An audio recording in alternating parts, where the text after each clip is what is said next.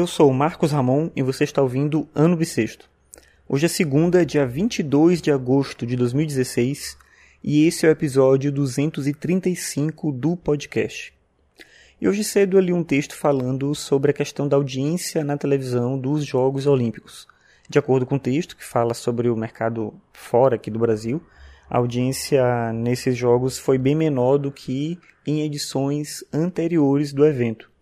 E boa parte desses textos culpa o comportamento dos jovens atuais que ficam mais tempo no smartphone, na internet, do que na televisão.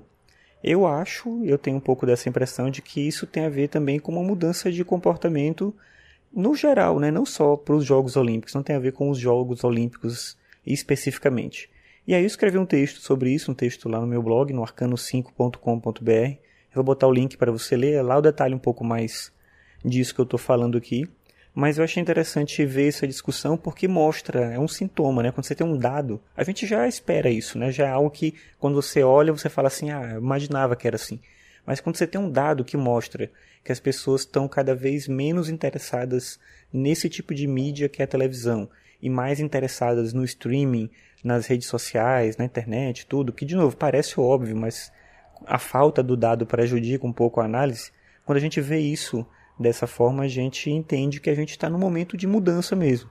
Não quer dizer que a televisão vai acabar, mas ela vai ter que mudar o estilo dela, vai ter que migrar talvez para a internet, quem sabe, não sei. Vão ter que ter outros caminhos aí para a gente pensar o lugar da televisão nesse mundo contemporâneo de conexão constante, de banda larga mais eficiente, de smartphones que tem muitos elementos, tem muito, muita distração, muito entretenimento, muito consumo, enfim, muito tudo fora da televisão. Então, é, se torna mais difícil a competição, o que eu acho que é bom, porque força tanto a televisão a se reinventar, a pensar uma estratégia diferente, como força também a gente a lutar pela internet, cuidar dela, não deixar que esse espaço se torne também um espaço da grande mídia tradicional.